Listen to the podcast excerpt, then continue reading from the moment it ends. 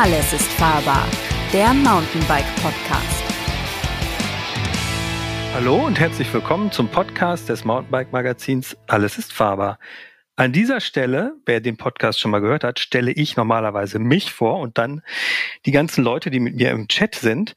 Ähm, heute machen wir das alles ein bisschen anders, denn wir sind heute wirklich viele. Hier ist richtig Full House. Wir sind acht Leute und zwar ist heute das Thema die Redaktion stellt sich vor. Der Podcast ist ja der Podcast des Mountainbike Magazins. Das heißt, es geht äh, hinter den Kulissen dieses Podcasts ganz viel darum, ähm, ein Heft zu machen, Tests zu machen, ähm, das Ganze termingerecht ähm, äh, an den Kiosks zu bringen, damit ihr euch über die neuesten Trends und Bikes informieren könnt. Ähm, und die Menschen dahinter wollen wir heute mal vorstellen und wir fangen ähm, einfach mal mit dem jüngsten Redaktionsmitglied an. Das ist der Lukas Ittenbach. Und der ähm, sitzt gerade gar nicht hier in der Umgebung, äh, in der Nähe von Stuttgart, sondern ist Volontär im Verlagshaus der Motorpresse Stuttgart. Und Lukas, wie bist du denn zur Mountainbike gekommen? Ja, das ist eine gute Frage. Erstmal Hallo zusammen. Also ich kenne meinen Namensvetter, den Lukas Hoffmann, schon ein bisschen länger aus dem Rennsport. Und ja, da, da sieht man dann immer auf Instagram, Facebook und Co boah, der ist irgendwie den ganzen Tag am Radfahren und es sieht immer alles sau cool aus. Und da dachte ich mir mal, boah, das musst du auch machen. Und irgendwann habe ich ihn dann mal gefragt, das ist jetzt echt schon drei, vier Jahre her, ja, wie sieht es denn aus? Ich würde mal gerne ein Praktikum bei euch machen. Und wie man sich dann das dann halt vorstellt, ähm, eigentlich viel kleiner, als es dann doch ist, weil eigentlich sind wir halt ein großes, großes Medienhaus, ein großer Verlag und es gehört halt noch viel mehr dazu als nur äh, das Mountainbike-Magazin. Und dann hat sich herausgestellt, es ist gar nicht so einfach, mal eben vorbeizukommen und ein Praktikum zu machen. Also hieß es dann, das musst du nach dem Abi machen. Ähm, und es geht auch nicht für zwei, drei, vier Wochen, sondern gleich für drei Monate. Und das habe ich mir, hatte ich immer so ein bisschen im Hinterkopf und habe das dann bevor ich letztes Jahr mein Abi gemacht habe, hatte ich mich dann tatsächlich beworben, hatte im Februar mein Bewerbungsgespräch und war dann von Oktober bis Dezember Praktikant, habe mir das alles mal angeschaut und habe mich anscheinend auch ganz gut angestellt. Und so bin ich dann hier gelandet und wurde direkt anschließend als Volontär im Verlag übernommen. Da werde ich ganz oft gefragt, was ist das überhaupt? Aber im Prinzip ist es eigentlich journalistische Ausbildung als, als Redakteur und bei uns ist es eben im Gesamtverlag. Das heißt, ich bin jetzt nicht ausschließlich hier bei uns in der Mountainbike-Redaktion, sondern ich wechsle eben innerhalb von den zwei Jahren die Redaktion mehrfach. Und genau, los geht's da eben in der, in der Stammredaktion, was bei mir die Radtitel sind. Also nicht ausschließlich Mountainbike, sondern auch unser ähm, Rennradmagazin Roadbike und Elektrobike und Karl. Genau, und da durfte ich das erste halbe Jahr verbringen und habe da echt in alles reingeschnuppert, in, äh, in den Printbereich, online, durfte auch schon mal hier mit dir, Jimmy, einen Podcast aufnehmen. Mhm. Und genau, vom, vom Testen übers Schreiben ähm, darf man da eben alles mitnehmen. Ich äh, durfte jetzt vor kurzem ähm, schon an einem Event teilnehmen, wo dann, wo ich dann meine erste Reportage schreiben darf. Ich habe äh, einen Lampentest gemacht, also einen, einen großen Equipment-Test. Also man äh, lernt eben das Ganze so ein bisschen von der Pike auf und versucht überall eben äh, zu helfen, wo es geht. Und nach diesen ersten sechs Monaten äh, ging es dann für mich nach Köln, weil wie eben schon gesagt, wir sind ein großes Haus und es gehören noch viele andere Titel und Magazine dazu. Und in Köln äh, sitzt äh, der Automotor- und Sport-Channel, beziehungsweise Motorpresse TV. Also es ist nicht nur der Channel, aber hauptsächlich eben dieser Free-TV-Sender und ähm, der YouTube-Kanal von Automotor und Sport. Und da durfte ich dann auch drei Monate ähm, ja, arbeiten, ähm, bei Drehs dabei sein, äh, lernen, wie man Videos schneidet, wie man ein Skript macht und auch da wieder einfach äh, von der Picke auf, wie das da funktioniert, was natürlich super, super spannend ist.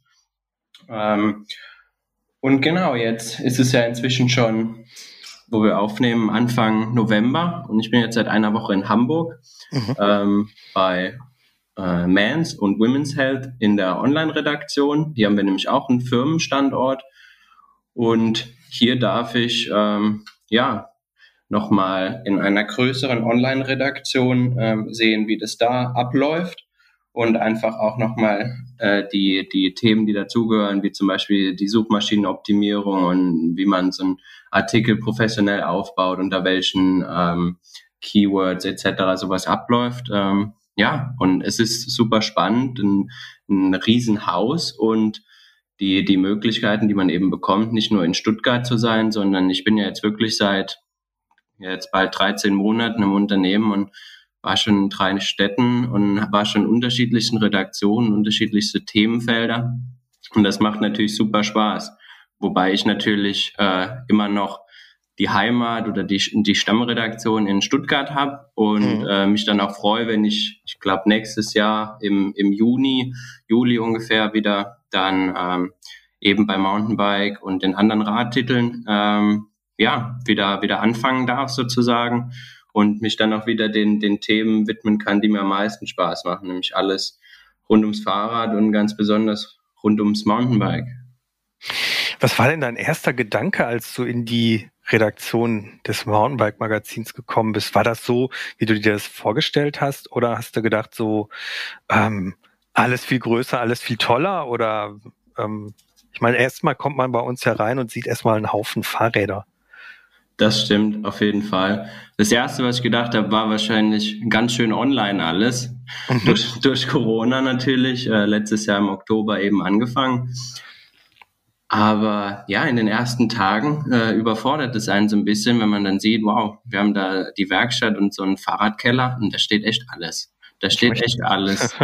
ich, ich möchte alles fahren und was mich von Anfang an richtig gefreut hat, ähm, man darf alles fahren. Das ist sogar auch in Köln zum Beispiel mit den Autos so, da ist es auch egal, ob man jetzt Hyundai oder Porsche fährt, aber so ist es bei uns eben auch. Es gibt keine Hierarchie, dass gesagt wird, äh, irgendwie der Altredakteur darf jetzt nur die in Anführungszeichen besonders tollen Bikes testen, sondern jeder darf alles fahren. Und das war so einer der ersten Eindrücke, was ich, was ich einfach klasse fand, dass es da einfach auch möglich ist, in unterschiedlichste Bereiche reinzuschnuppern. Ich meine, ich komme selber so ein bisschen aus dem Cross-Country- und Marathon-Bereich, da kenne ich auch unterschiedlichste Bikes, aber dann halt auch einfach mal mit dem äh, ja, mit dem Christian Pauls oder mit dem Jens Kraft unterwegs zu sein und auf dem E-Bike oder auf dem Enduro zu sitzen und da auch einfach nochmal eine ganz andere Gattung Mountainbike zu fahren, da hat man ja im alltäglichen Leben auch einfach nicht die Chance dazu. Hm. Und das ist was, was ich von Anfang an einfach geil fand, nochmal sozusagen einfach sich breiter aufzustellen und, und auch jetzt mal zu sehen, was, was bedeutet das irgendwie mit Motor unterwegs zu sein oder auf einmal 70 Millimeter mehr Federweg an der Front und am Heck zu haben. Und das ist echt cool. Du hast gesagt, du kommst aus dem Rennsport und hast da den Lukas kennengelernt. Das ist wahrscheinlich, also wie du gesagt hast, Cross-Country-Rennen äh, wahrscheinlich. Genau, also mhm. ich fahre auch jetzt noch Cross-Country-Rennen und Marathonrennen. Und da gibt es eigentlich auch eine lustige Anekdote. Ich weiß gar nicht, ob der, ob der Luki sich noch erinnert, aber ich glaube, das erste Mal kennengelernt oder persönlich gesehen war das 2017 beim Bundesligarennen oder ich glaube, es war damals sogar Deutsche Meisterschaft in Bad Salzdetford, also fast bei, bei Lukas in der Heimat. Und ich hatte, ich hatte einen Defekt, ich hatte irgendwas an der Schaltung damals, ja jetzt auch schon knappe vier Jahre her. Und ich wurde überrundet ähm, und Lukas hat moderiert an dem Tag. Und ich weiß noch, äh, dass ich quasi in diesem kurz davor überrundet wurde und sah eben so aus, als wäre ich jetzt gerade in der Spitze unterwegs und wäre irgendwie auf Top 5 oder Top 10 Kurs bei einer DM, obwohl das überhaupt nicht mein Leistungsvermögen eigentlich ist oder war zu der Zeit. Und Lukas feuert mich an. Ja, go, go, go. Es kann ein Podium werden. Auf geht's. Hopp, hopp, hopp. Da kann ich mich gar nicht mehr dran erinnern. ja, das kam, das kam ja auch letztens erst. Aber ja, sah halt so aus und äh, das war das war echt witzig. Aber ja, wie, wie Luki eigentlich eben so aus dem Cross-Country-Rennsport fahre, CC-Rennen, Marathons, alles mit mit äh, wenig Federweg sozusagen und genau, das macht mir auch immer noch viel Spaß und es ist dann auch immer cool, wenn man hier die, die Räder in dem Bereich testen kann. Also Cross-Country-Bikes, Marathon-Bikes. Also das finde ich cool, aber eben auch die ganzen anderen Facetten, die die der Sport und die Branche eben noch zusätzlich haben. Lukas, weiterhin viel Spaß beim äh, Schnuppern in dem Verlag, beim äh, Lernen des journalistischen Handwerks. Wir machen einfach ja, mit dem Dankeschön. weiter. Genau. Mit dem nächsten Lukas.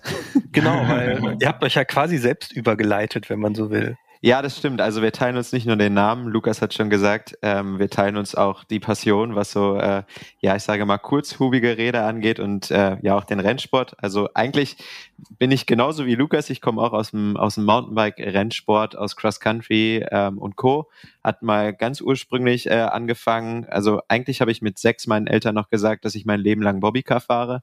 Ähm, dann ist meinem Dad irgendwann mal der Kragen geplatzt, der hat mich aufs Rad gesetzt und dann so die typische Szene, äh, man wird irgendwann losgelassen von seinen Eltern äh, und kann dann irgendwie oder soll ähm, ja eigentlich alleine Rad fahren können. Ähm, ich wurde losgelassen und bin volle Lunte vor irgendeine so Mauer gefahren und da muss irgendwas bei mir im Kopf kaputt gegangen sein. Also ich hatte natürlich einen Helm auf, aber ab da war nur noch Radsport drin ähm, und dann bin ich viele Rennen gefahren, habe viele Leute kennengelernt, Lukas unter anderem auch. Und äh, ja, irgendwann bin ich dann bei uns beim Mountainbike Magazin gelandet, auch mit einer lustigen Anekdote, weil äh, ja, ich habe schon früher ganz viel gebloggt und habe ähm, im Internet halt so Sachen getestet. Ähm, und irgendwann werden Eltern dann ja mal nervös, wenn es in Richtung Abi geht. Und dann war bei uns so die Frage, ja, was macht der Junge nach seinem Abi? Ähm, und dann hieß es doch, bewirb dich doch mal beim Mountainbike Magazin. Ich habe mir gedacht, okay, das wird nie was, die antworten nicht mal. Ja, Ende vom Lied war ich war irgendwie, glaube ich, zwei Wochen später hatte ich schon die Zusage, dass das mit dem Praktikum klappt. Und äh, ja, seitdem ist es echt wie ein Traumjob, wie Lukas schon gesagt hat, das neueste Material testen. Ähm, klar, es sieht immer so aus äh, im Social Media und Co., dass wir den ganzen Tag nur auf dem Rad sitzen. So ist es natürlich nicht. Ja, wir, haben noch, wir haben noch ein Heft zu schreiben. Wir müssen äh, online natürlich über diese Dinge auch berichten. Also oft seht ihr, liebe Leser oder Zuhörer, ähm, oft nur die schönen Seiten für uns, dass wir auf der ganzen Welt unterwegs sind und neue Räder testen. Aber der Job kann schon echt stressig und anstrengend sein. Nichtsdestotrotz, ähm, ja, nach wie vor mein Traumjob. Und äh, irgendwie auch cool, was Lukas gesagt hat, was man so alles für Facetten macht. Von Podcast über vor der Kamera stehen für YouTube, äh, einen Test durchführen von Bikes, äh, auf die, das auf die Website bringen, Neuheiten irgendwie Probe fahren auf irgendwelchen Teilen der Welt, weil die Hersteller uns oft zu solchen Präsentationen dann in äh, ja, sehr exotische Reisegebiete einladen. Also ein sehr facettenreicher Job, aber macht super viel Spaß. Man lernt ja auch Flughäfen mitunter ganz gut kennen, ne? wenn man mal den ein oder anderen Flieger verpasst. Ja, das stimmt. Ich hoffe aber allerdings, dass wir so alle aus Corona ein bisschen gelernt haben und auch die Hersteller. Also es ist teilweise schon Wahnsinn, wofür wir irgendwie um die Welt jetten. Ich bin mal für einen Laufradsatz nach Kalifornien geflogen. Ähm, ich hoffe, dass die dass die Hersteller das so ein bisschen merken und äh, wir haben irgendwie nur noch einen oder wir haben einen Planeten nur, den wir jetzt schützen sollten. Ähm, da sollte man sich gut überlegen, ob man da irgendwie dann einmal um die Welt jetten muss oder ob man so einen Laufradsatz auch einfach per Post mal irgendwo hinschicken kann und den dann äh, auf unseren Home Trails testen kann. Ähm, ja, es ist ein sehr verrückter Job und sicherlich nicht 0815. Also immer, wenn man mal sich so vorstellen muss, äh, in einem Freundeskreis oder neue Leute kennenlernt, was machst denn du eigentlich, dann wird man doch sehr komisch angeguckt, wenn man das erzählt, was wir so machen. Ja, du hast gerade schon gesagt, ich meine, für unsere Zuhörer ist es vielleicht auch so ein bisschen die Frage, wieso fliegen die denn um die halbe Welt, um dort sich einen Laufradsatz oder ein neues Bike anzugucken? Ähm, gerade bei dir, ich meine, du kommst nicht nur aus dem Rennsport, du bist redaktionstechnisch auch so ein bisschen unser Racer, weil online natürlich alles ein bisschen schneller gehen muss, obwohl manchmal, naja, man sagt irgendwie online kann man sich auch mehr Zeit nehmen. Es ist so ein bisschen unterschiedlich, ne? Im genau, Heft, wir ja. haben, wir haben Deadlines, da muss es dann wirklich fertig fertig und in den Druck, äh, fertig sein und in den Druck gehen. Und ähm, ähm, was würdest du sagen? Wieso machen das die Hersteller? Ist das Journalistenbelustigung oder kriegt man dann die Leute alle nur zusammen an einem Fleck, wenn man das irgendwo hin platziert?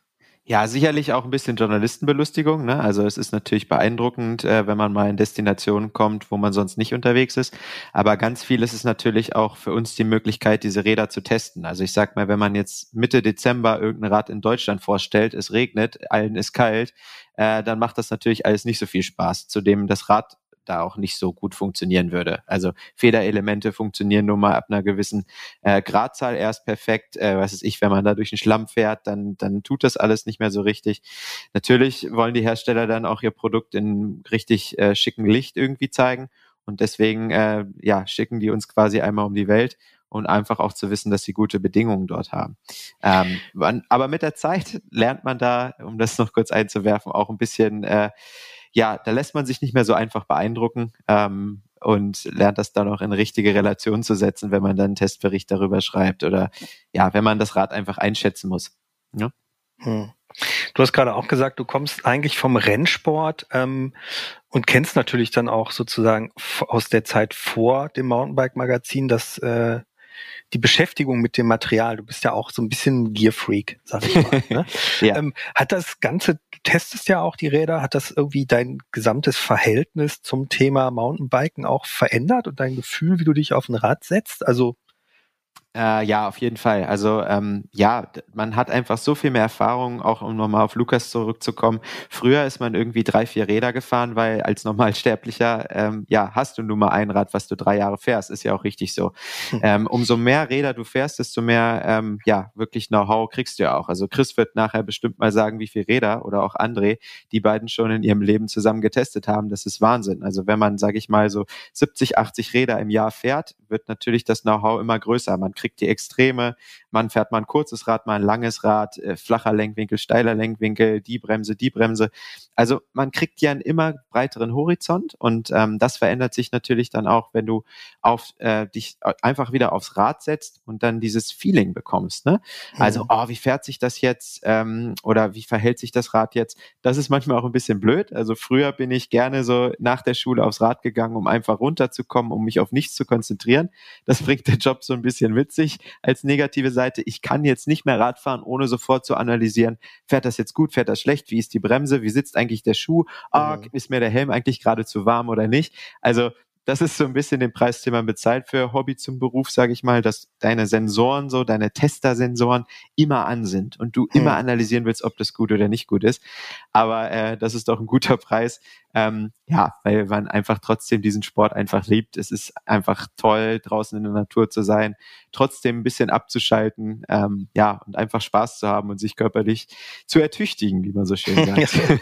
du hast gerade schon beschrieben, wie du ähm, äh, sozusagen mit einer schmerzhaften Erfahrung in den Mountainbike oder in den Radsport gestartet bist, indem du einfach vor eine Wand gefahren bist. Und da ja. fällt mir natürlich spontan ein, äh, dass wir zur nächsten Person überleiten. Danke dir, Luki. Sehr gerne. Äh, nämlich unserem Grafiker, dem Gustavo. Da hatte ich auch am Anfang, als wir uns kennengelernt haben, so ein bisschen das Gefühl, der Mann möchte Mountainbike fahren, weil er auf Schmerzen steht. Aber das ist wahrscheinlich gar nicht so, Gustavo, oder? Doch, auf jeden Fall. Also hallo an, an, alle erstmal. Äh, also sagt man das nicht so, dass beim Radfahren und Schmerzen und Leiden irgendwie so zusammengehören? Ich habe das so gelernt. Das sind die, das sind die Straßenfahrer, die müssen immer leiden. Ach ja, okay. haben, bei denen ist es ja so langweilig auf der Strecke, die müssen sich irgendwie Schmerzen zufügen, damit also, sie irgendwie ein bisschen Unterhaltung haben. Okay, also ähm, ja, ich glaube, bei mir trifft das dann äh, doch auch auf den Mountainbikesport zu, ähm, weil im Gegensatz zu den ganzen anderen Kollegen, die hier sitzen, äh, habe ich quasi mit Mountainbiken nicht viel zu tun gehabt, als ich vor ähm, über zehn Jahren hier in der Redaktion angeheuert habe. Ich war davor ähm, zehn Jahre in einem anderen kleineren Verlag tätig, gerade in der Printproduktion, habe da mehrere Titel verantwortet, auch als leitender Grafiker und bin dann über Umwege über ein paar Werbeagenturen, auch in der Druckvorstufe, wo es viel um äh, Printveredelung ging äh, und so weiter, bin ich dann hier in die Redaktion gekommen. Und ja, und da auch das erste Mal mit dem Thema Mountainbike konfrontiert worden, äh, worauf ich sehr große Lust hatte. Und äh, ja, das hat dann auch, ähm, ich habe es in einem anderen Podcast schon mal erwähnt, auch dann relativ äh, schnell und zügig im Krankenhaus geendet. Es war nichts weiter Schlimmes, aber ja, so die kleinen Anfängerfehler, wenn man dann eben mit so, äh, sagen wir, sehr äh, guten Fahrern und dann gleich in den Bergen unterwegs ist, ähm, dann denkt man, das ist ja alles quasi gar nicht so schwer. Und äh, ja, und äh, ja, aber also ich hatte eine eine äh, steile Lernkurve dank äh, der ja vielen ähm, Kollegen, die mich immer überall hin mitgenommen haben, den ich hinterherfahren durfte, auch wenn nur für eine kurze Zeit. Und äh, ja, konnte da unglaublich viel lernen. Und äh, ja, das ähm, ja, macht unglaublich viel Spaß. Ähm, wie, also es, am Anfang stand natürlich erstmal das Fahren lernen. Ähm, äh, dadurch, dass ich dann regelmäßig dann auch nach Leonberg. Damals war die Redaktion noch in Leonberg. Äh, wir sind erst 2018 nach Stuttgart gezogen. Ähm, auch nach Leonberg immer gependelt bin, habe ich mir auch, glaube ich, eine ganz gute Grundkondition so antrainiert und so kam ich eben regelmäßig dann auch zum Mountainbiken. Und das hat sich dann auch, glaube ich, bis heute dann deutlich verbessert, auch wenn natürlich die, ähm, wir, der ein oder andere Sturz dann weiterhin nicht ausblieb. Aber ja, wie gesagt, ich konnte auch immer wieder mal mit auf, ähm, auf einen Test fahren oder äh, habe auch die ein oder andere Reisereportage mal gemacht. Ähm, ich glaube, die erste, die war mit äh, Dennis Stratmann auf Mallorca. Das war sehr lustig, wo wir auch eine kleine Elektrogeschichte, Elektrobike-Geschichte gemacht haben. Ähm, ja, genau. Und äh, ja, ansonsten mache ich aber natürlich in erster Linie verantwortlich hier mit ähm, meiner lieben äh, Kollegin Guni ähm, das, äh, die Produktion des Heftes. Ähm, das heißt, wir layouten die Artikel, wir äh, bekommen die Scribbles oder besprechen die Artikel auch mit den, mit den Redakteuren. Wir sind äh, in den Themenkonferenzen mit dabei, bringen uns da ein, äh, überlegen uns, wie wir die Artikel und die ganzen Tests und alles, was wir so äh, eben haben, auch spannend für äh, unsere Leser vor- und aufbereiten können. Ja, und ähm, ansonsten klar noch so ein bisschen ja, Video habe ich mal ein bisschen gemacht, äh, Fahrtechnik-Serien ähm, produziert vor einigen Jahren, auch gerne ähm, bisschen online gemacht. Ja, ich glaube, es gehört halt mittlerweile auch irgendwie so alles dazu, dass man, dass man sich, ähm, ja, was die Medien angeht, auch überall beteiligt. Hm. Das ist ja auch absolut nicht selbstverständlich, dass ein Grafiker sagt, ich setze mich jetzt mal aufs Mountainbike. Ähm, ich glaube, äh, man könnte auch einfach sagen, naja, ich bin der Mann für die Bilder. Äh, was interessiert mich das Radfahren? Da tue ich mir nur weh. Ähm, aber ähm, das, hast du das Gefühl, dass du dadurch auch äh, den, ich sag jetzt mal so ein abgedroschenes Wort, den Spirit des Mountainbiken, des Mountainbikens im Heft besser darstellen kannst? Ja, auf jeden Fall. Also das ist ähm, glaube ich, schon wichtig, dass man sich mit der Thematik auseinandersetzt. Welche Bildsprache wird benutzt? Ähm, welche Bilder wählt man auch aus? Ne? Man kriegt ja richtig viele, manchmal hat man nicht so viel Auswahl, weil die Qualität nicht stimmt, aber das, man will ja auch eine Geschichte erzählen mit den Bildern.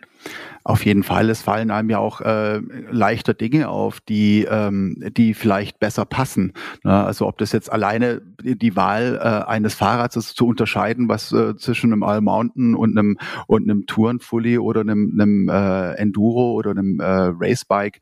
Ähm, allein das hilft natürlich schon, auch äh, was die Klamotte angeht. Ne? Was, was trägt denn wer ungefähr? Was passt denn ungefähr von der Bildsprache her am besten zu diesem oder jenem Thema? Mhm. Äh, das ist auf jeden Fall von Vorteil, wenn man sich eben mit der Thematik auskennt, wenn man da regelmäßig ähm, sich auch mit diesen Dingen beschäftigt und wenn man natürlich am, am besten auch selber fährt. Und das war tatsächlich auch so ein bisschen, das war ähm, auch ja mit Einstiegskriterium. Äh, das wurde ich im Vorstellungsgespräch damals gefragt, ob ich äh, mich mit der Thematik auch gern auseinandersetze und Lust habe, mich auch mal auf so ein Rad zu setzen. Und ja, das war, ich glaube, dann tatsächlich auch mit der Grund, warum ich überhaupt angefangen habe, weil ich gedacht habe, okay, also mal so Printmedien kannst du jetzt, äh, Mountainbiken kannst du noch nicht. da kannst du auf jeden Fall noch was lernen. Und äh, ja, das macht alles sehr viel Spaß.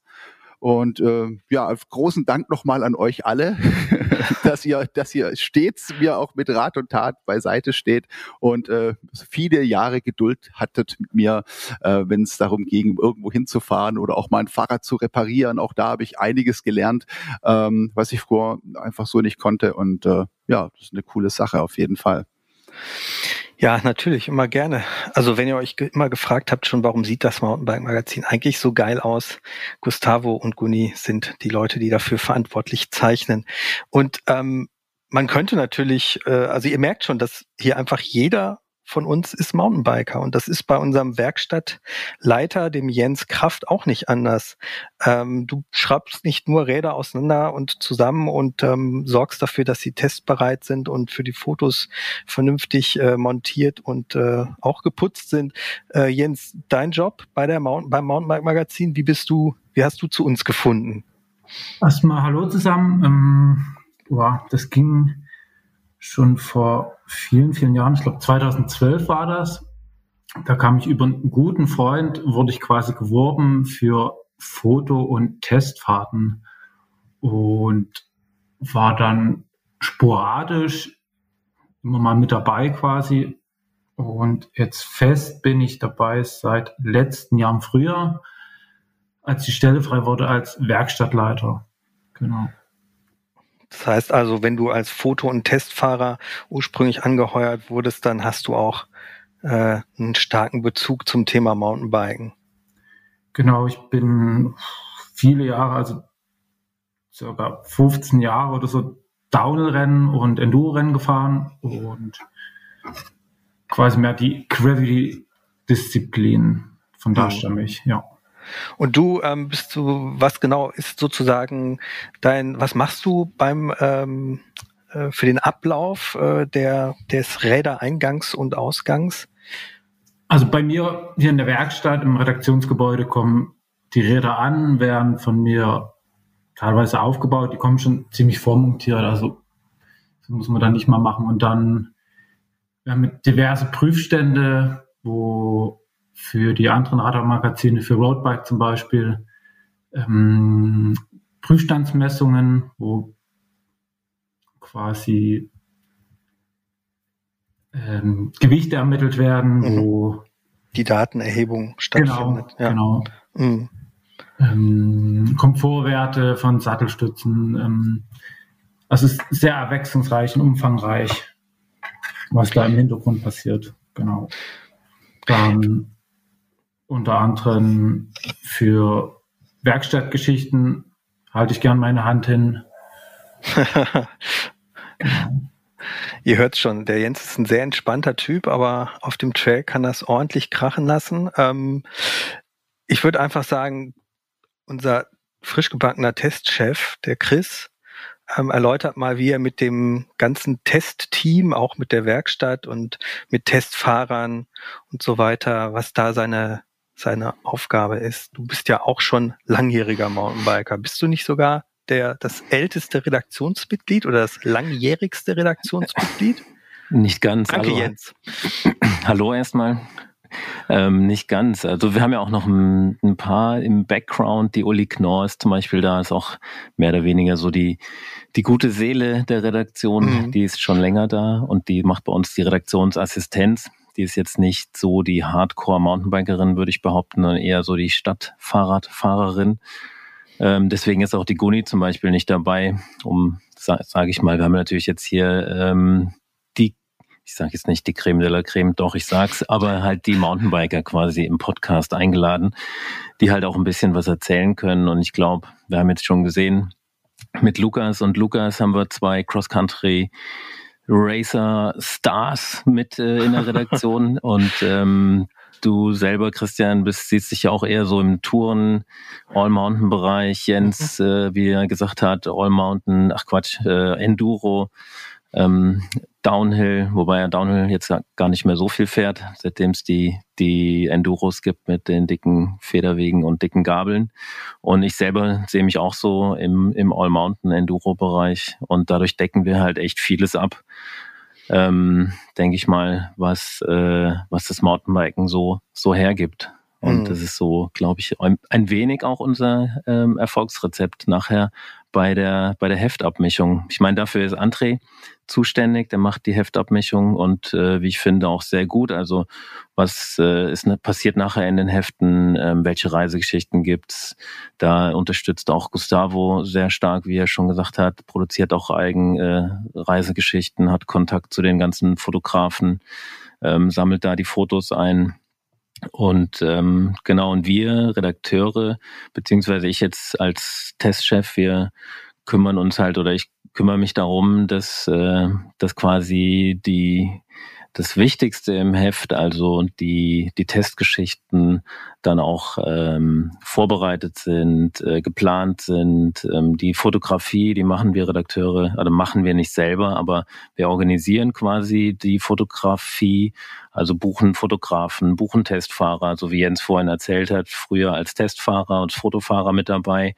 Da haben wir auch schon zusammen gearbeitet, gell Jens? Wir waren in Frankreich zusammen und ähm, hatten da eine gute Zeit. Mhm. Ähm, meist äh, muss man aber dazu sagen, es hat auch seine Schattenseiten. Die ganzen neuen Räder, die kommen jetzt so zu uns in die Redaktion, also alles, was jetzt 2022 ist oder was halt für die nächste Saison so parat steht. Und dann müssen wir oder müssen, wir dürfen dann sogar in, in, in die schöneren, wie Lukas auch gesagt hat, wärmeren Gefilde fahren. Nur dort äh, ist es dann auch nicht immer so warm. Also um die 0 Grad oder Regen hat es dann da auch schon mal. Ich erinnere mich damals an die Testreise ins da waren wir so äh, Ende November, Anfang Dezember in Südfrankreich und auf dem Trail stand wirklich irgendwie so fußhoch das Wasser, also Schuh. Es lief dann oben in die Schuhe rein, wenn man mal kurz ab, ab, äh, abgestiegen ist vom Rad. Und äh, ja, es sind auch nicht immer die angenehmsten Sachen. gestern waren wir jetzt bei, ja, was hat man gestern? Fünf, fünf bis zehn Grad und Sonnenschein testen. Letzte Woche war Jens noch draußen bei Regen, so dass er seinen Handschuh nachher ausfringen konnte. Ähm, klar, wir müssen halt immer raus, ne? ähm, wenn, wenn, wenn Tests anstehen, aber wir dürfen natürlich auch viel raus und äh, das hat man jetzt, glaube ich, auch schon bei allen anderen, die vor mir gesprochen haben, gehört, dass es schon ein Traumjob ist und, und so geht's mir auch. Also ich erinnere mich, ich bin schon seit 2005 bei der bei der Redaktion Mountainbike, äh, damals noch in Leonberg, jetzt sind wir in Stuttgart selber im Stammhaus ähm, bei der Automotor und Sport und so angesiedelt, haben da unsere eigene schöne Werkstatt, äh, schön eingerichtet und natürlich auch unsere Büro. Ähm, Stühle, auf denen wir auch besonders viel sitzen. Also in, in, also ich weiß nicht, wie es euch geht, also ich würde sagen, 80 bis 90 Prozent sitze ich eher auf dem Bürostuhl und ähm, organisiere, mhm. schreibe, mache und tue. Paul, du machst und halt einfach irgendwas falsch. Also bei mir ich mach da 80 Prozent im Rad. du sitzt 80 Prozent gefühlt äh, laut deiner Social Media Posts. Ach. Ja, genau. Kann man schön falsch darstellen. Nee, das ist ja auch richtig so. Das, ähm, genau. Und jetzt, äh, ja, was wollte ich erzählen? Das habt ihr mich. Äh ich wollte, ich muss eigentlich mal ganz kurz reingrätschen, ja, weil ähm, rein, ich natürlich genau. der Mann fürs Zuhören bin und deshalb mhm. muss ich den Jens ganz schnell fragen. Jens, ähm, was hast du aus, was war da in Frankreich los? Wie sieht deine Bekleidung seitdem aus? Was für einen Schuh wählst du, wenn es oben wassermäßig reinläuft und unten nicht wieder raus? Die, die Zwiebel halt. Die Alles. Zwiebel. Ja. okay. Gescheite Regenjacke, äh, wasserdichte Socken, das ist äh, seit letzten Winter der, der, größte Benefit. Wasserdichte Socken sind ja. großartig. Ja. Völlig unterschätzt. Ja, warme Füße, die, die bringen sehr viel für das Wohlbefinden. Ja.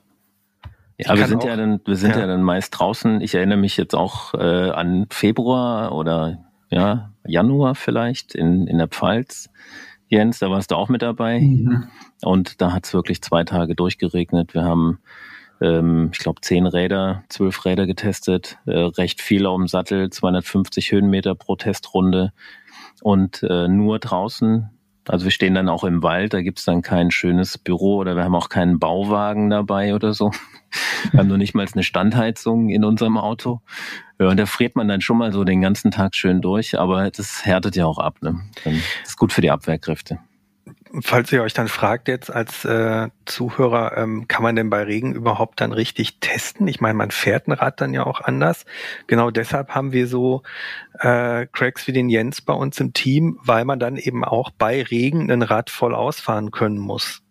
Richtig? Wenn die Strecken das hergeben, geht das gut. Da zum Beispiel in der Pfalz, man hat da einen sehr sandigen Boden und der verträgt halt viel Nässe und dann kann man auch ziemlich sportlich da noch fahren bei Dauerregen. Mhm, genau. Griffigen Stein hat man dort. Also mhm. wir wählen schon immer bewusst die, die Test-Location so aus, dass es vom, vom Wetter und vom Umfeld und natürlich auf die jeweilige Radkategorie halt auch äh, ähm, passt. Ja.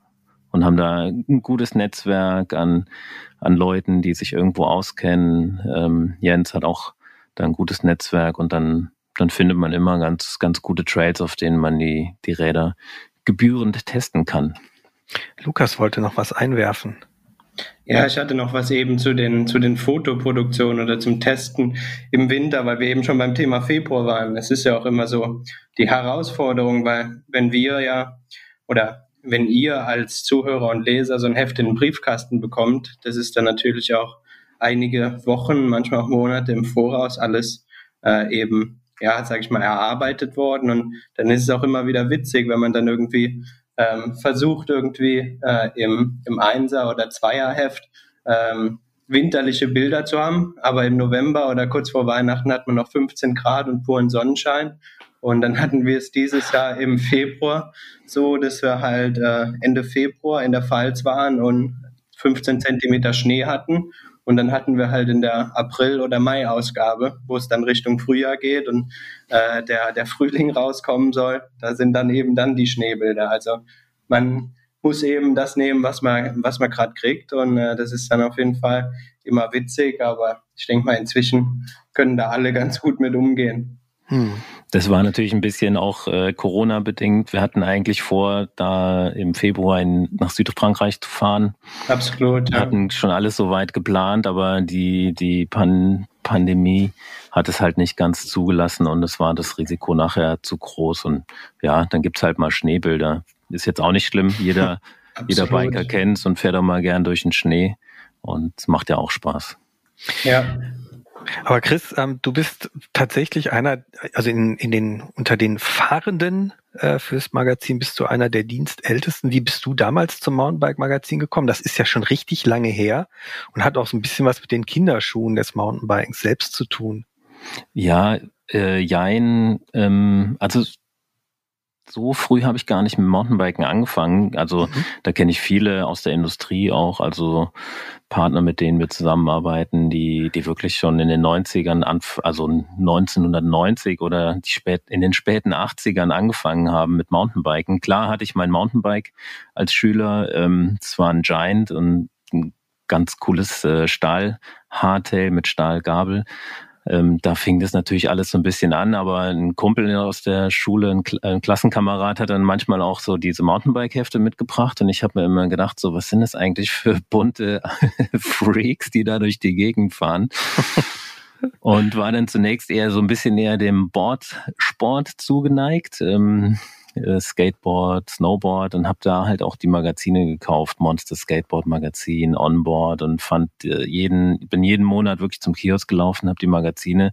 Also damals war das halt für uns das Social Media oder wie auch immer das Internet. Da, da konnte man alles irgendwie äh, rausziehen und ähm, dann habe ich mich irgendwann dann doch fürs Mountainbiken ähm, interessiert mehr, weil, weil das kannst du halt wirklich äh, zu jeder Jahreszeit und jedem Wetter äh, machen. Sobald du halt mal die Investition gewagt hast oder getan, getätigt hast äh, und dir ein teures Rad oder ein relativ teures Rad halt damals um die 1000 Mark ähm, Hardtail ähm, mit RST-Federgabel und so Geschichten, aber immerhin, ähm, du kannst halt wirklich jeden Tag damit raus und das ist das Coole irgendwie am, am Mountainbiken und, und deswegen bin ich da jetzt schon über äh, 20 Jahre, 25 Jahre ähm, dabei mit dem Sport und ähm, ja, find's von find's von Tag zu Tag echt ähm, ja ähm, immer cooler, auch wegen der Technik, die sich halt weiterentwickelt. Und ähm, so richtig angefixt haben mich damals äh, noch kleine kleine Anekdote waren die Videos New World Disorder und mhm. Cranked. Das, mhm. Da habe ich gedacht so wow, das ist echt ein cooler Sport, den will ich machen. Ähm, die sind da natürlich Klippen runtergesprungen, die würde ich niemals runterspringen. Aber trotzdem, es war irgendwie so ein, das hat so ein, so Lifestyle in den Sport reingebracht. Zuvor war es schon, sage ich mal jetzt nicht falsch verstehen, Lukas und Lukas, ne, es war schon immer sehr äh, leistungsbezogen und ähm, so Marathonsport, ähm, bunte Klamotten ähm, und ähm, wenig Profil auf den Reifen. Auch die Downhiller damals waren ja jetzt auch nicht irgendwie, es waren eher so verkappte Motocrosser, hatte man das Gefühl.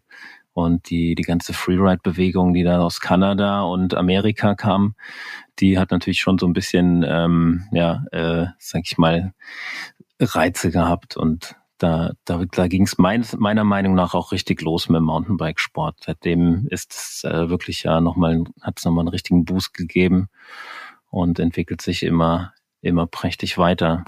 Aber auch da nochmal, Lukas, du sagtest ja wegen dem den Präsentationen, klar, die Hersteller wollen natürlich auch mal ihr, ihren Firmensitz herzeigen oder da die Location zeigen, wo sie, wo sie Räder testen oder wo sie Komponenten äh, testen, bevor sie in die Serie gehen.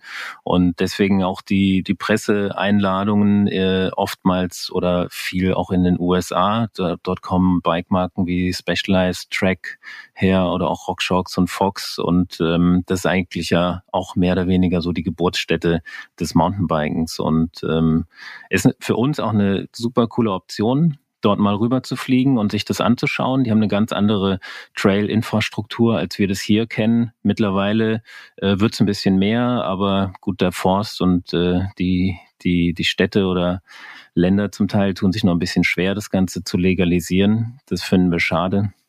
Das aber finden wir schade. Das können wir, glaube ich, im Chor hier alle sagen, wenn wir das synchronisiert kriegen. Aber so ist es. Oh ja, ja. das ist ganz schlimm. Kann genau. sich was gerne was tun. Ja, und dann bin ich irgendwann auch, ähm, so wie der Jens, zur, zur Werkstattleitung ähm, bei der Mountainbike gekommen und ähm, habe da sehr viel gemessen, sehr viel äh, quasi, damals haben wir wirklich äh, äh, noch äh, alles, jedes Schräubchen gewogen und gemessen und ähm, das waren ähm, intensive äh, Zeiten, natürlich auch mit äh, auf Testfahrten gefahren und so weiter. Und später ähm, hatte ich dann die Möglichkeit und wie Gustavo auch sagte, man schreibt dann schon mal was, äh, Werkstattgeschichten schreibt man, man schreibt mal eine Reportage, geht mal raus und dann habe ich den Weg des ähm, Trainees äh, gewählt. Das ist auch noch mal eine andere Variante. Ähm, zum Journalisten oder zum Redakteur ausgebildet zu werden. Lukas und Lukas, die haben es quasi übers Volontariat gemacht und ein Trainee ist ein Fachtrainee, nennt sich das innerhalb äh, unseres Hauses auch oder auch übergreifend in der Branche. Da bleibt man quasi einer Redaktion treu. Das war in meinem Fall natürlich die Mountainbike und äh, wird da spezifisch nochmal auf, ähm, aufs Schreiben und aufs Recherchieren und auf alles äh, vorbereitet und wird dann quasi zum Redakteur. Das war so mein Werdegang und, bei der Mountainbike. Genau, und du bist ja jetzt überwiegend für die Bike-Tests zuständig. Mhm. Ähm, hast du mal, vorhin hat der Lukas schon gesagt, du hast alle Räder mitgezählt, die du gefahren bist? Wahrscheinlich Nein. nicht, sondern du kannst es grob über den Daumen peilen. Wie viele Räder bist du in den Jahren gefahren? Ja, es müssten über 2000 Bikes sein. Ja, mhm. wenn nicht mehr. Also das ist welches natürlich war das, das Beste? welches war das Beste? Das war, nee, das kann ich so nicht sagen. Wäre politisch auch nicht korrekt. ähm, nee, ähm, was ich aber dazu sagen wollte zu den 2000 Bikes, und das ist das Spannende, das fing damals an, als ich anfing, hat Fox gerade die, äh, die 36er vorgestellt, da kam das Enduro auf den Markt, ähm, das Specialized Enduro, und das war natürlich das Highlight. Und wie Lukas vorhin auch schon Ittenbach vorhin beschrieben hat, du kommst in so eine Redaktion rein, da gibt's eine Werkstatt, da hängen überall Räder an der Decke und äh, stehen auf dem Boden. Ähm, und alles sind, alle Räder sind neu. Also es nochmal anders, als in einen Bike-Shop zu laufen, der so seine zwei, drei Marken hat. Da, da findest du wirklich alles, wenn du in, einer, in, einem, in einem guten Moment in die, in die Redaktion reinläufst. Ja. Also da stehen Exoten und gerade auch so Bikes. Das war so ein braunes Aluminium ähm, Enduro mit einer mit dieser äh, klassischen braunen ähm, Fox 36er und das war natürlich echt ein Highlight. Aber das Ringen um die Räder war damals schon auch so, wie es heute, würde ich sagen, auch immer noch ist. Also jeder wird natürlich gerne alles fahren mhm. und auch länger fahren und dann gibt es schon manchmal ein bisschen Reibereien und ja gut, da muss man dann sich einfach absprechen und sagen, komm, fahr du es übers Wochenende, ich nehme es am Montag mit. Kriegen wir eigentlich immer ganz gut hin. Naja, seitdem du Testchef bist, äh, sind die meisten Räder in XL. Dementsprechend bin ich da raus, weil ich eher bei S oder M bin. Ähm, aber du hast es gerade schon gesagt, so ein bisschen Reibereien gibt es. Ähm, du betreust ja auch die Testfahrer und äh, das Testprozedere bei der Mountainbike. Was heißt das? Ist das wie ein Sack Flöhe hüten oder läuft das alles sehr diszipliniert ab? Nö, ich würde sagen, ich meine, macht das ja jetzt erst ganz frisch, aber auch so aus Erfahrung heraus würde ich sagen, wir sind ja alle sehr diszipliniert und äh, nehmen Rücksicht aufeinander und das ist, äh, glaube ich, schon das A und O. Also gegenseitiger Respekt. Jeder hat so sein, seine, seine Stärken und, ähm, und das, das äh, funktioniert, glaube ich, bei uns sehr gut. wie gesagt, wenn ich, wenn ich eine Frage zum Cross-Country-Bereich habe, dann äh, frage ich äh, momentan Lukas Hoffmann, weil er einfach auch bei uns in der Redaktion äh, fest da ist und ähm, weil ich da auch manchmal nicht weiß, wie sind denn da gerade die Geometrien oder ähm, wie, wie, wie sieht's da gerade mit den Gewichten aus. Man kann ja auch nicht alles wissen. Ähm, beim Thema EMTB, was natürlich auch bei uns äh, über die Jahre ein wichtiges Thema geworden ist, da fragt man, frage ich zum Beispiel den Moritz Schwertner, der sich da echt gut reingefuchst hat und auch nochmal so bei der, bei den, bei den Themen Elektronik und so sich ganz gut auskennt, auch aus dem Motorradbereich kommt. Also das läuft und bei Softparts, Christian, weißt du selber, da, äh, da kenne ich mich äh, auch nicht so gut aus. Da, da frage ich halt dich und ähm, ich glaube, das ist so das Miteinander. Und bei den Testfahrern ist es ähnlich. Klar, das sind freie Mitarbeiter, da muss man halt schauen, wann hast du Zeit. Und das ist eher so, dass ähm, wann hat der Fotograf Zeit, wann hat der Fotofahrer Zeit, wann hat Jens Zeit zum Beispiel. Und dass man da einfach Termine findet und dann muss das Wetter auch noch stimmen. Das sind eher so diese spannenden äh, Herausforderungen, die man so im Monat hat. Hm. Ja, ähm, einer, bei dem auch viele, wenn nicht alle Fäden zusammenlaufen, das ist der André Schmidt, unser Redaktionsleiter. Ähm, danke dir, Chris, erstmal ähm, für die Zusammenfassung. Wir haben jetzt Gerne. jüngst ja auch dein Dreambike zusammengebaut in dem Podcast, das preiswerte All Mountain Enduro. Ähm, da gibt's auch noch ein bisschen mehr über dich zu hören und deine Vita. Ähm, André, du bist ähm, Redaktionsleiter des Mountainbike-Magazins. Wie kamst du denn zum Magazin und zum Mountainbike-Sport? Ah, das war, war fast ein bisschen zeitgleich. Also nicht ganz, aber mh. Hm. ja, wie komme ich, wie ich überhaupt zum, zum Journalismus? Wie bin ich zum Mountainbike gekommen? Ich habe eigentlich schon als Kind oder als Jugendlicher war mein Berufswunsch tatsächlich Sportjournalist zu werden. Ich fand das schon immer toll. Irgendwie ich wollte zu Sportveranstaltungen. Ähm, klar, ich habe selber ähm, Sport betrieben, auch auf ähm, komplett andere Sportarten, eine Ballsportart auf relativ hohem Niveau auch, also auf Bundesliga-Niveau, aber so viel weiter wäre es dann für mich nicht gegangen. Also Nationalmannschaft oder Olympische Spiele oder sowas, das war, war weit entfernt, dafür war ich zu schlecht. Ähm, und habe mir dann irgendwie gedacht, naja gut, wenn du es als Sportler da nicht hinschaffst, schaffst du es vielleicht äh, auf der anderen Seite. Als Reporter. Als Reporter, genau. Ich habe dann ähm, in Köln studiert, Germanistik und ähm, Diplomsport, Sport mit Fachrichtung Publizistik, also das, was man dann quasi auch machen musste. Habe dann ja, damals in, äh, so in diesem Umkreis Köln, Düsseldorf, Bonn, die diverse Praktikas, äh, studentische Aus Hilfskraft, alles Mögliche. Immer da, wo ich wirklich einen Platz bekommen habe. Ich war beim, beim SCD, beim Sportinformationsdienst, ähm, habe damals beim ähm, mitgeholfen beim, beim Online-Auftritt der Deutschen Post. Das nannte sich damals Evita, sollte mal die, die große Konkurrenz zu T-Online werden. Also wir reden übrigens vom letzten Jahrtausend, nur, ja. das, damit man das einschätzen kann, aber ganz am Ende. Also da, wo der Ötzi noch gelebt ja, hat. Ja, so, genau. nee, das geht, es geht so um die Jahre, so 99, so 98 und ja, und dann bin ich ähm, irgendwann bei, bei einer Agentur in, in Düsseldorf gelandet und völlig weit weg vom, vom Fahrradsport, nämlich ich habe Motorsport gemacht vor allem. Und ich hab Formel 1, oder? Formel 1 gemacht. Ich habe fünf Jahre lang zusammen mit einem gewissen Kai Ebel, der ein oder andere wird ihn noch kennen, ähm, ja, ich war bei jedem Formel 1 Rennen fünf Jahre lang, also ich weiß gar nicht, wie viele es waren, über 100 am Ende. Ähm, wir haben da mobilen Content für Vodafone damals gemacht. Das waren so die, die allerersten und zartesten Anfänge äh, von dem, was wir jetzt auf unserem Handy ja alle kennen. Also jeder weiß, dass so mit dem Handy kann ich ja alles machen. Ich kann da ja Fernsehen gucken, Videos gucken, ähm, live Übertragung gucken und das war damals ja alles technisch noch gar nicht möglich. Also da konnten die Dinger SMS und äh, bei uns konnten sie dann schon MMS, keine Ahnung, ob das noch jemand kennt. Das waren dann so quasi aufgeblasene SMS, in die man auch Voice-Nachrichten reinspielen konnte. Ähm, und all sowas habe ich dann damals da gemacht und habe dann im Anschluss ähm, noch ein Volontariat gemacht als TV-Journalist. Hm, habe auch da eher im, im Automobilbereich gearbeitet und im Fußballbereich, also viel Bundesliga gemacht, ähm, auch für Automotorsport TV gedreht. Das war so meine erste Berührungspunkte mit der Motorpresse Stuttgart. Allerdings als Agentur, also wir sind, waren einfach Auftraggeber für quasi die äh, Firma, wo der Lukas Ittenbach jetzt wieder ist. Also so, so schließen sich die Kreise. Mhm. Ja, und irgendwann habe ich mir dann gedacht, so komm, jetzt äh, bist du seit sechs, sieben Jahren bei, bei der Agentur. Jetzt wird's mal Zeit für mal, da war ich ja noch fast jung.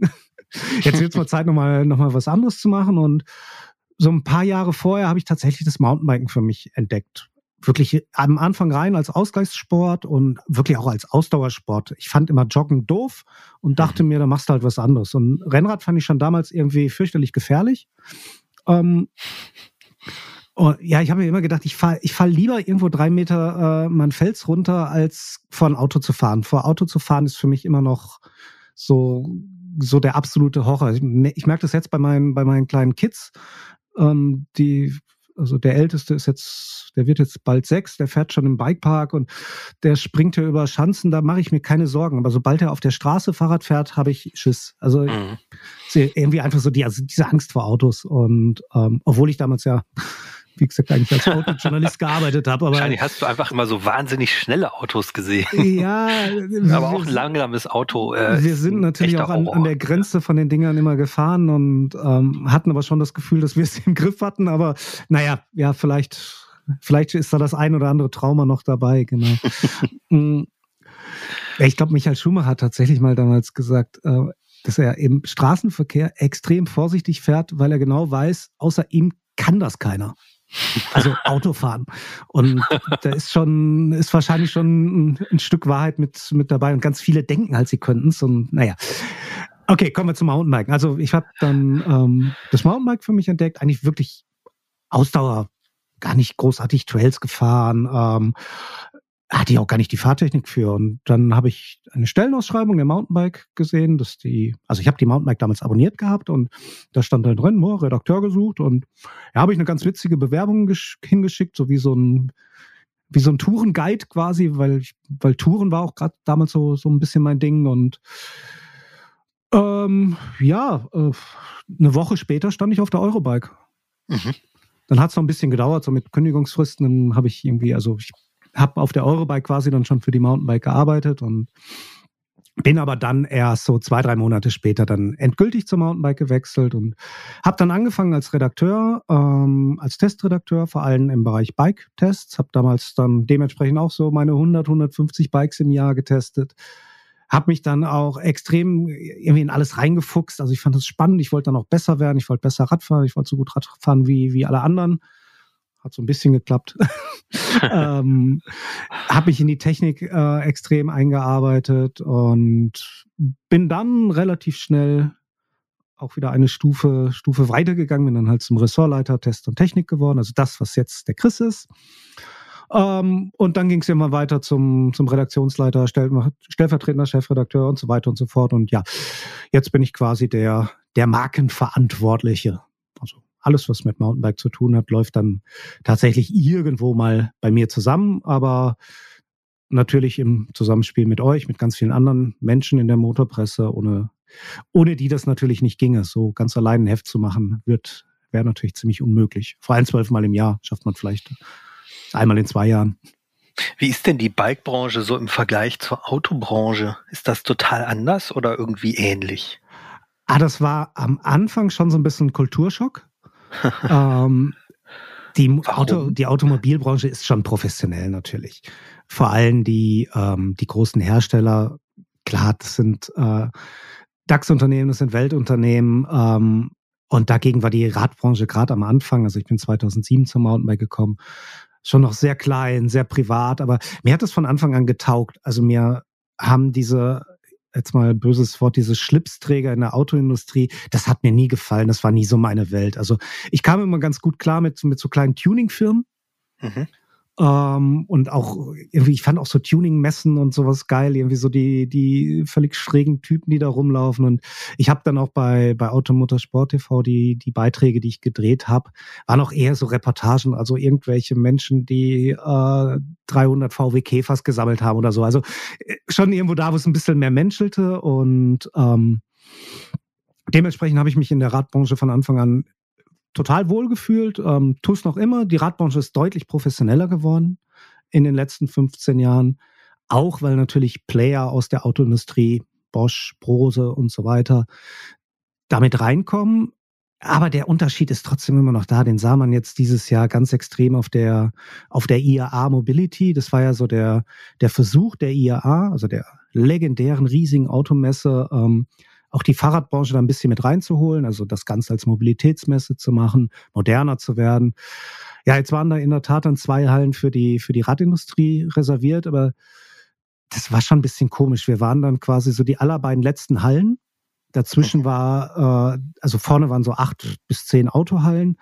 Ähm, natürlich nicht so pompös wie vor Jahren, aber trotzdem riesige Glitzerpaläste, Menschen in Anzügen, Hostessen. Ich dachte, ich wusste ja nicht, dass es noch Hostessen gibt.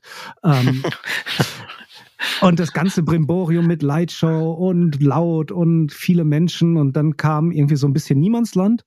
Und dann kamen so die, die beiden Radhallen mit Leuten in kurzen Hosen und Poloshirt. Und ähm, ja, also da merkte man einfach die, diesen Unterschied auch nochmal. Und selbst bei Firmen, die ähm, die beides haben. Also Bosch zum Beispiel hatte dann auch vorne in der Halle auch einen riesen Palast. Haben sie sogar ein Fahrrad ausgestellt, irgendwie so ein Future-Fahrrad. Und ja, so drei Hallen später äh, sieht es dann eher aus, halt wie auf dem Campingplatz. Mhm. Das heißt also, ähm, dass äh, die, diese Zusammenfügung, das Verschmelzen von Auto und Rad so ein bisschen, zumindest dort, sich auch als eine Form von Feigenblatt dargestellt hat.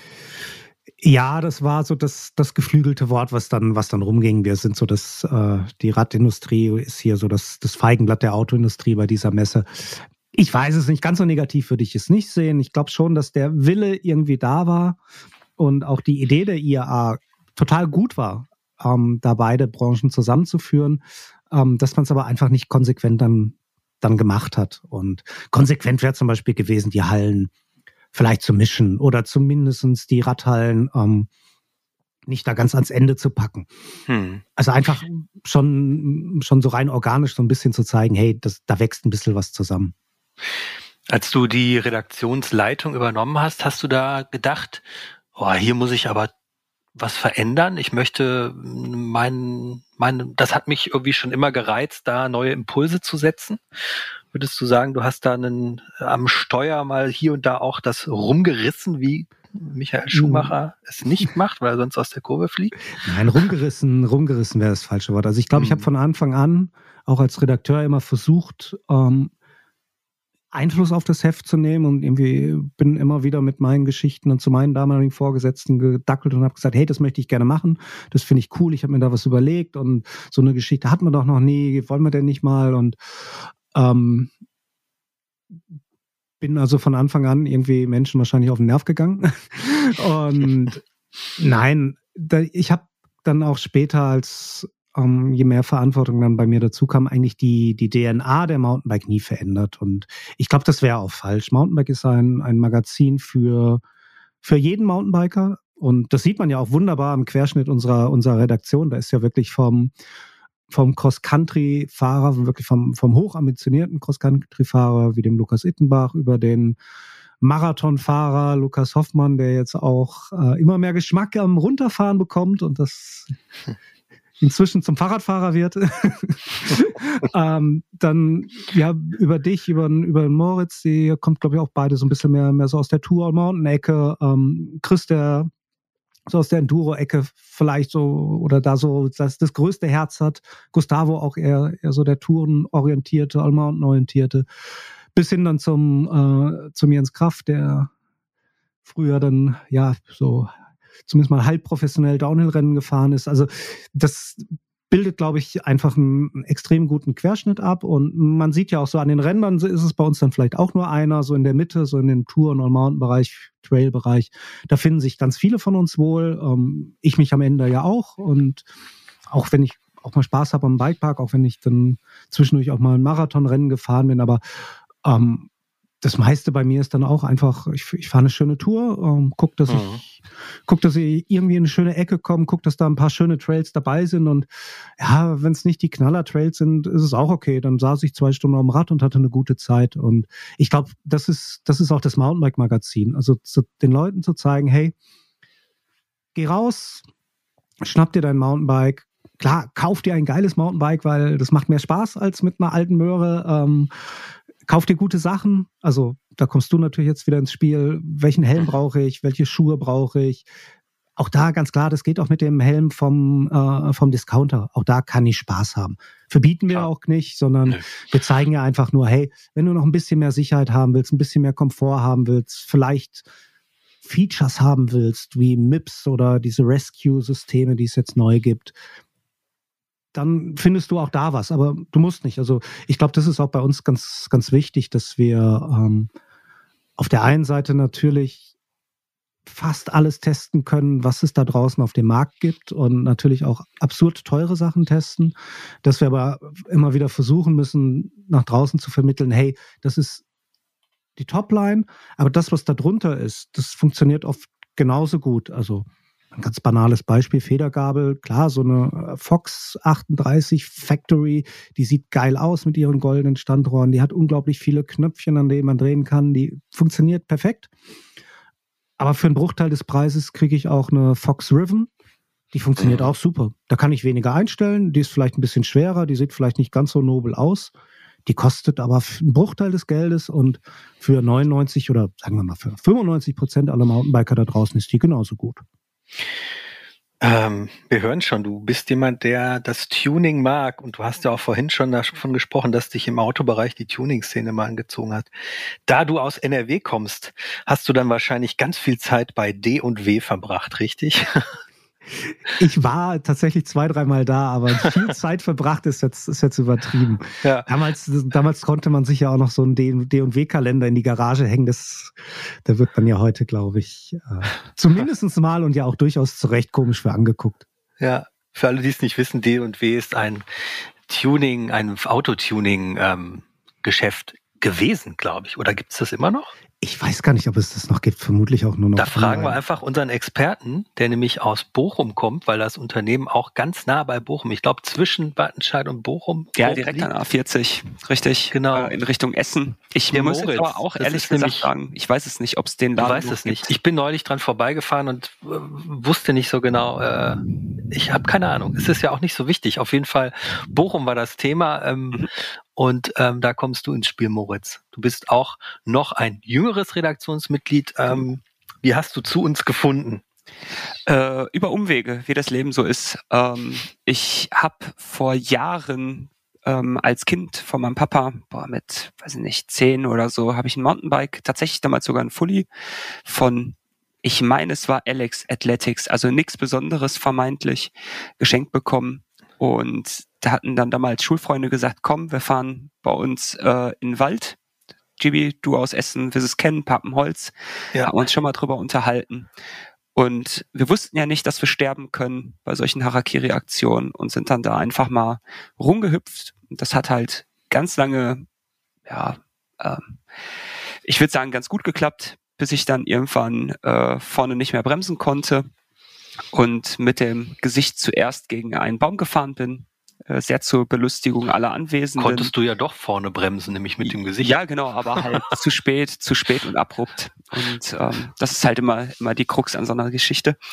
Und ich hatte dann ja ziemlich kaputte Nase und dann auch ganz lange kein Bock mehr. Ich bin dann, boah, ähm, das war, da war ich so 13, 14 und habe dann das Mountainbike tatsächlich ganz lange in der Garage verstauben lassen. Ich glaube, ich bin damit auch eine ganze Zeit lang noch nicht mal mehr zur Schule mitgefahren und ähm, habe dann irgendwann, äh, weil mein Vater früher ein Motorradnah war, dann äh, eine 125er geschenkt bekommen zum 16. Geburtstag und da war es dann um zwei Räder wieder um mich geschehen, aber halt motorisiert und das habe ich dann während des Abiturs ins Studium hinein dann professionalisiert, habe dann für ein Motorradmagazin jahrelang ähm, erst als freier Mitarbeiter geschrieben und fotografiert und auch für die ein bisschen mitgetestet und habe dann bei denen volontiert. Und irgendwann währenddessen habe ich äh, durch Zufall, also während des Studiums noch, das Rennrad äh, mal wieder äh, von meinem Vater aus der Garage geholt, äh, bin mit total ausgehärteten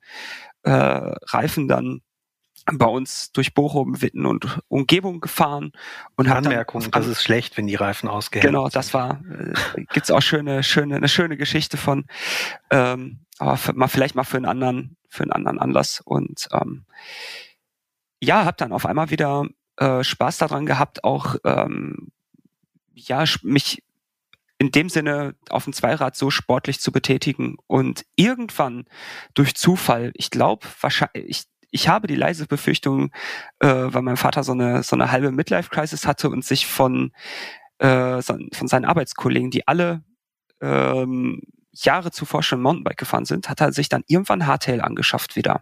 Mhm. Und ähm, das habe ich nur belächelt, weil ich damals auch nur diese Papageienfotos kannte und ha, Trails fahren, ja, in den Alpen vielleicht, das konnte ich mir noch vorstellen.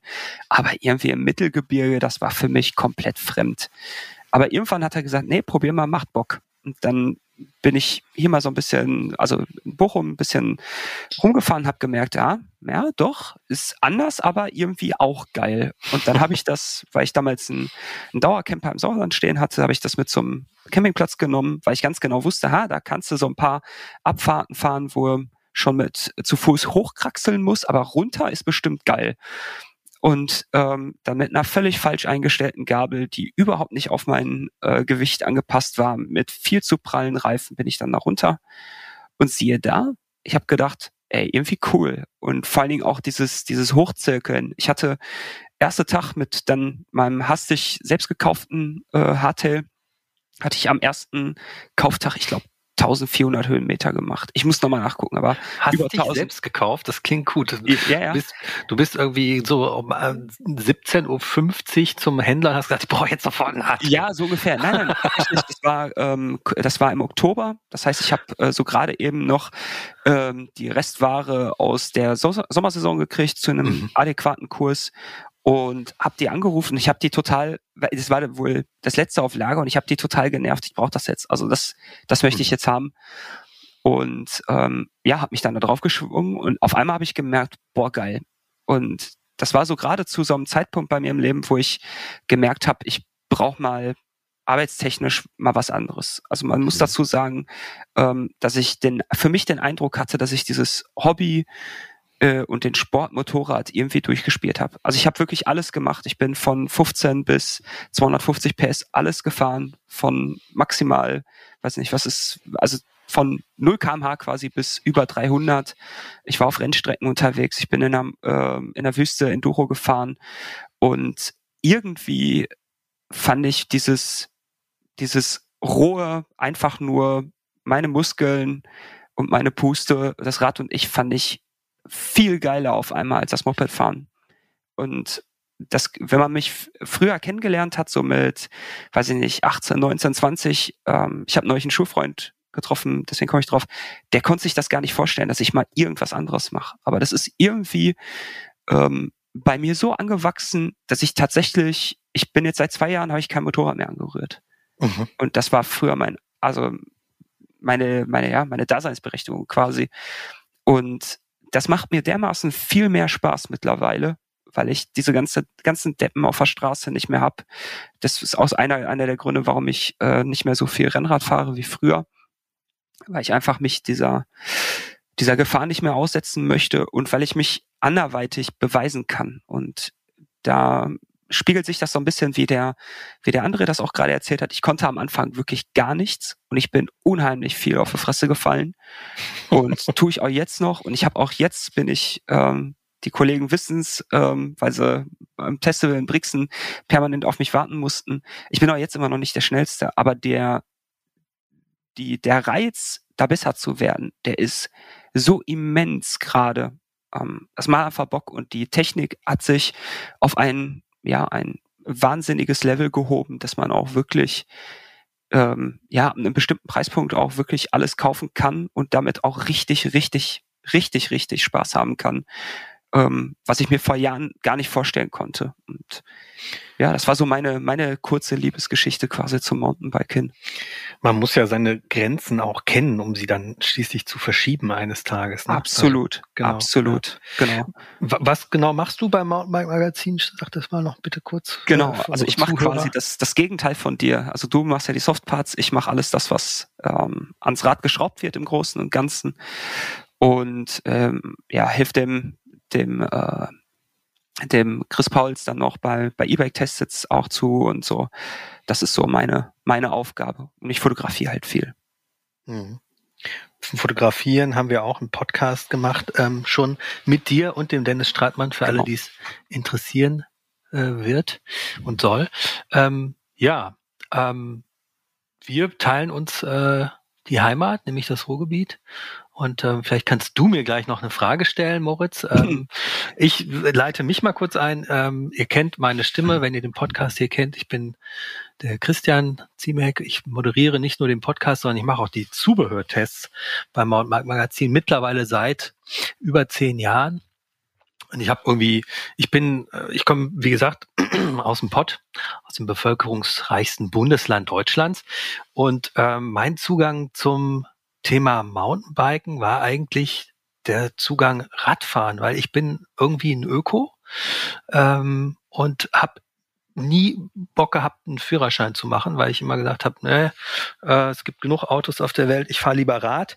Und in NRW kann man das ganz hervorragend machen, weil es gibt kurze Wege zwischen den großen Städten, äh, die kann man auch mit dem Rad zurücklegen. Ich bin dann äh, mit dem Rad morgens von äh, Essen nach Kleiner Bochum. Einwurf, wir haben Ja. Christian dann übrigens genötigt, einen Führerschein zu machen. Das stimmt, ja. ja. Wobei das war noch der Arbeitgeber davor. Ähm, ich habe aber dann erst die Fahrpraxis bekommen äh, mit dem Mountainbike-Magazin. Ähm, genau. Ich hab, ähm, bin jahrelang dann auch zwischen Essen und Bochum an der Bochumer Ruhr habe ich studiert, ähm, Germanistik und Philosophie sehr sehr lange und ausführlich ähm, und habe äh, dort schon bin immer Rad gefahren. Es war einfach für mich äh, die tollste Fortbewegung. Man ist draußen, man fühlt sich ein bisschen, als ob man schwebt. Manchmal schwebt man auch und landet hoffentlich gut. Ähm, aber äh, so bin ich dazu gekommen und ähm, da ich schon immer ein ein äh, Fable für die Natur hatte und in der Natur zu sein, war für mich das Rad einfach immer die beste Möglichkeit, super schnell in die Natur zu kommen, ähm, auch wenn man in einer Großstadt wohnt. Ähm, alle Leute aus dem aus NRW oder dem Ruhrgebiet werden es wissen. Äh, viele Großstädte, aber auch viel Grün dazwischen und da kommt man sehr schnell rein, wenn man sich entweder zu Fuß oder mit dem Rad auf den Weg macht. Und mit dem Rad kann man dann auch noch ähm, äh, Sport treiben. Das für mich so, ich habe so, eine, so ein kleines G-Problem, deshalb war für mich langes Wandern war irgendwie nie das Thema. Ich habe äh, deshalb äh, bin ich sozusagen ähm, zum Radsport gekommen, weil man da seine Füße zum Pedalieren verwenden kann. Und ähm, ja, habe mir das Studium mit einem Schrauberjob in einem Fahrradladen finanziert, bin so auch in die ganze Technikthematik reingekommen und ähm, habe dann erstmal über Umwege den Weg in den Journalismus gefunden, weil ähm, ja, studierter Philosoph und Germanist, ähm, lange studiert. Was macht man da? Man wird entweder Taxifahrer oder Journalist. Und ähm, da ich Taxifahren nicht cool fand, wie erwähnt, Autos äh, fand ich erstmal nicht so nicht so toll. Dann bin ich dann zum Journalismus gekommen, da aber erstmal in dem Bereich Musikproduktion und Studiotechnik. Ähm, äh, habe da in München bei einem Magazin, wo es um elektronische Musikproduktion und Studiotechnik geht, ähm, mein Volontariat gemacht und ähm, mit der Redakteursposition angefangen und wollte aber auch davor eigentlich schon immer zum Bereich Mountainbike und darüber schreiben. Da hatte ich mich dann mal ähm, bei einem anderen Magazin, das eine grüne Farbe auf dem Titel hat, beworben. Das hätte auch fast geklappt, aber das Angebot äh, von dem Musikproduktionsmagazin war dann doch besser. Und so bin ich dann danach, als es dort, äh, ich dachte, okay, übers Musik machen, schreiben ist irgendwie, das mache ich lieber selbst, bin ich dann ähm, zum Mountainbike-Magazin nach Stuttgart gekommen. Und da habe ich mich dann relativ schnell in den Bereich Zubehör reingefuchst und bin so ein bisschen, glaube ich, auch äh, äh, das Detailverliebte, was man so aus äh, dem Audiobereich auch kennt, das, das begleitet mich. Ich bin irgendwie auch beim, beim Zubehör äh, sehr detailverliebt. Da muss man auch auf Details gucken, weil man muss wissen, an welcher Naht ist denn jetzt das Wasser in die Regenjacke reingekommen. Und was mich total begeistert hat an dem Mountainbike-Magazin war, dass ja wirklich richtig getestet wird. Das war in den journalistischen Positionen, wo ich vorher war, ähm, äh, vermindert der Fall, weil wenn man über Software schreibt, dann ist das Problem immer in dem Moment, wo der Testbericht kommt, ähm, ist schon die 1.5 raus und als Journalist testet man die 1.0 von einer neuen Software. Dementsprechend ist alles, was man schreibt, schon wieder Schnee vor gestern. Und ähm, beim Mountainbike Magazin kann ich aber wirklich testen, was ich, äh, was das Zeug hält und dann auch reinschreiben, ähm, was das Ergebnis ist. Und das hat mich sehr beeindruckt. Das war ein bisschen auch so eine Form von Kulturschock, weil ich dachte, ey, die meinen das ja wirklich ernst hier mit dem Testen und mit den Testberichten und den Noten, die sie da drunter schreiben. Ähm, und ähm, das ist auch genau der Grund, warum ich das nach über zehn Jahren mittlerweile immer noch sehr, sehr gerne mache. Ähm, dazu kommt natürlich, dass der Bereich Zubehör auch sehr abwechslungsreich ist. Ähm, ich teste alles irgendwie von dem Schuh bis zum Helm, also einmal den ganzen Körper rauf und runter. Und äh, Zubehör wie Schlösser, wenn man mal irgendwie zehn Schlösser kaputt prügeln darf, nach Lust und Laune natürlich mit Stoppuhr, ganz wichtig, äh, oder irgendwie mit der Wattmesskurbel das Schwitzverhalten in Regenjacken testet, hm, dann kommt da wirklich so Brutalität und Detailverliebtheit zusammen. Und das äh, macht den Reiz irgendwie aus dieser Position. Und deshalb mache ich das immer noch sehr, sehr gerne. So, Moritz, du musst mir jetzt noch eine Frage stellen und ähm, welche Frage soll ich dir denn gerne stellen? Das, das darfst du dir aussuchen. ähm, ich finde es immer noch witzig. Wir haben ja beide quasi nebeneinander gewohnt, äh, im weitesten Sinne. Ähm, Tja, äh, bist du in Pappenholz denn mal gefahren, tatsächlich? Ich, genau. Meine ersten, also Pappenholz, ich weiß nicht, ob es das ist, aber ich bin im Muttental meine ersten äh, Trails überhaupt gefahren. Das war damals, bin ich vom Trekkingrad zum Mountainbike gekommen. Mein erstes Mountainbike war ein starres Rad vorne und hinten. Das war Mitte der 90er äh, mit einem Leihrad von einem Kollegen, der mir dann sehr schnell ein äh, Hardtail geliehen hat. Und ich dachte, okay, was vorne geht, muss auch hinten gehen. mein erstes selbst gekauftes Mountainbike war tatsächlich schon ein Fully, ein Centurion No Pogo Trail, äh, was damals unter dem Bereich oder dem Label Freeride lief. Das hatte also 100 Millimeter Federweg. Ja, das war ganz wild und ähm, hat aber trotzdem sehr gut funktioniert. Ja, und du wirst die Ecke auch kennen, das Muttental. Ähm, da hatte auch Manfred Stromberg früher sein, die erste Station seiner Bike Ride Fahrtechnikschule. Da werden Legenden geboren sozusagen. Dann müssen wir ja demnächst mal hin. Genau, dann machen wir mal eine Geschichte dazu. Ja, ähm, ich würde sagen, wir haben uns alle ähm, ganz gut vorstellen können. Ich hoffe, ähm, ihr hattet Spaß beim Zuhören, liebe Zuhörer.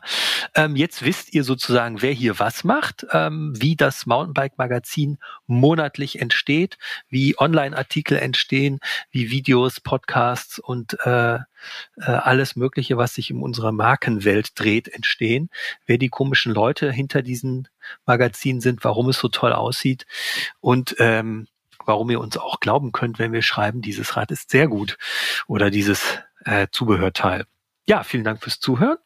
Ähm, ich hoffe, es hat euch Spaß gemacht. Wenn euch der Podcast gefällt, abonniert ihn bitte direkt auf der Seite, folgt uns über Facebook, Instagram und Co., also Telegram, haha, Scherz.